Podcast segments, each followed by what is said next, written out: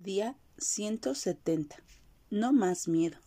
En el amor no hay temor, sino que el perfecto amor echa fuera el temor. Primera de Juan 4:18.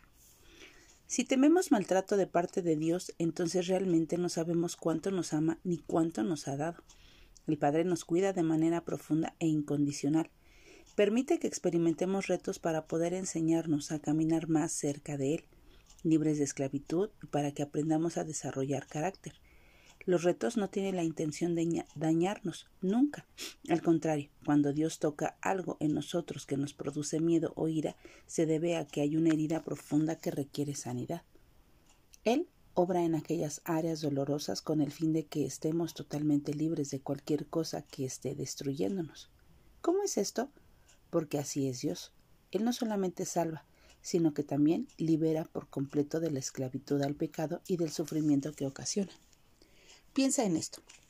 ¿Has derramado el Señor alguna vez su ira cuando tú has expresado enojo contra Él? ¿Sabes por qué no lo ha hecho? Porque su Salvador entiende el dolor profundo e insoportable que sentimos. Lee Hebreos 2 del 17 al 18.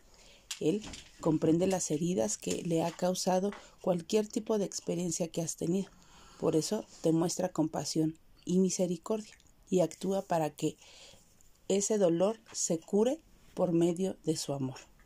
Que nuestra oración hoy sea, Jesús, sé que todo lo haces bueno.